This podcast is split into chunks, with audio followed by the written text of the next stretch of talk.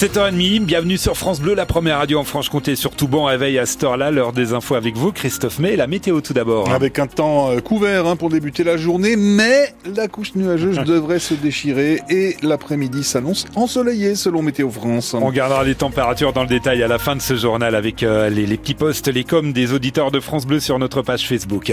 Ça roule bien en ce moment sur Besançon, dans Besançon, pas de gros problèmes. Ça roule bien également sur l'ensemble de la Haute-Saône et pas de souci également sur euh, le Haut-Doubs. Voilà pour les inforoutes en ce moment en temps réel avec nos patrouilleurs. La force d'action républicaine commence à être déployée dans le quartier de Planoise à Besançon, Christophe. C'est un dispositif annoncé par le gouvernement en octobre après les émeutes de l'été dernier. Besançon fait partie avec Maubeuge et Valence des trois villes qui vont tester ce dispositif.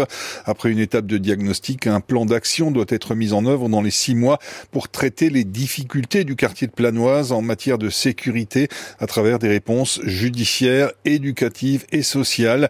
Le préfet et coordonnateur de la force d'action républicaine, Gilles Clavreuil, décline ses priorités.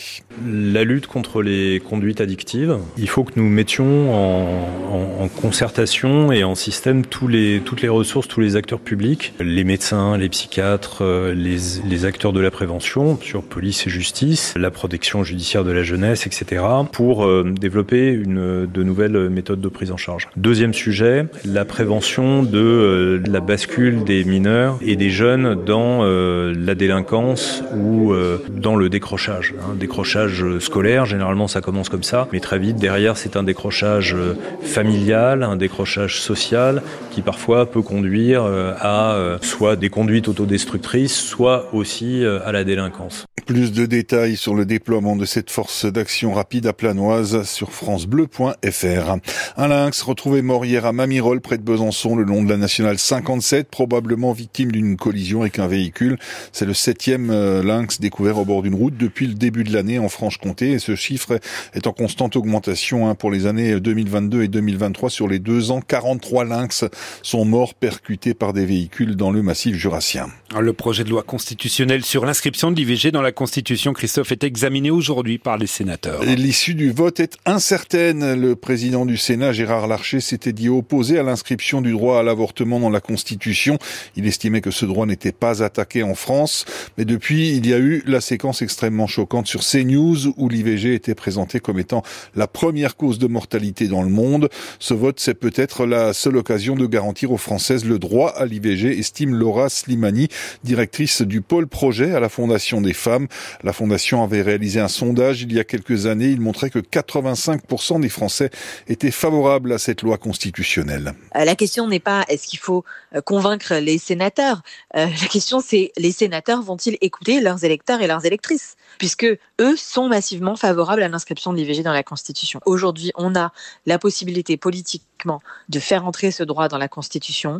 Euh, si demain on a des gens, des forces euh, politiques qui arrivent au pouvoir et qui sont effectivement les amis de ceux qui diffusent ces fausses informations, notamment sur CNews, on sera bien contente, euh, surtout les femmes, nous les femmes, euh, de pouvoir avoir ce droit garanti dans la Constitution, parce qu'il sera beaucoup plus difficile de nous le retirer à ce moment-là que euh, ce n'est le cas aujourd'hui, puisqu'aujourd'hui nous ne sommes protégés que par la loi, et les lois, ça se change, on le sait bien. Des mesures financières pour aider les agriculteurs. De nouvelles mesures annoncées par Bruno Le Maire, le ministre de l'économie. Les exploitants en difficulté vont désormais pouvoir retarder d'un an le paiement de leurs dettes bancaires et si besoin demander un rééchelonnement de leurs prêts sur trois ans.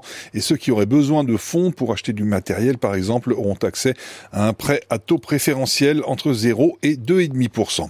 Le football avec Sochaux qui ne ramène qu'un seul point d'Orléans. Match nul 0-0 hier soir pour ce match en retard de la 18e journée nationale. Le FCSM reste 7e à 10 points de la montée en Ligue 2. En Coupe de France, Lyon élimine Strasbourg en quart de finale. Qualification hier soir au tir au but après un match nul 0-0. Et puis cette Coupe de France, ça continue ce soir, le quart de finale avec Rouen, club de national, qui reçoit Valenciennes. Euh, Valenciennes qui évolue en Ligue 2. Et puis euh, il y a également euh, un gros enjeu pour l'équipe de France féminine de football. Peut-être un premier titre international. Pour cela, les, Bleus, pardon, qui disputent ce soir la finale de la Coupe des Nations devront battre l'Espagne, championne du monde en titre.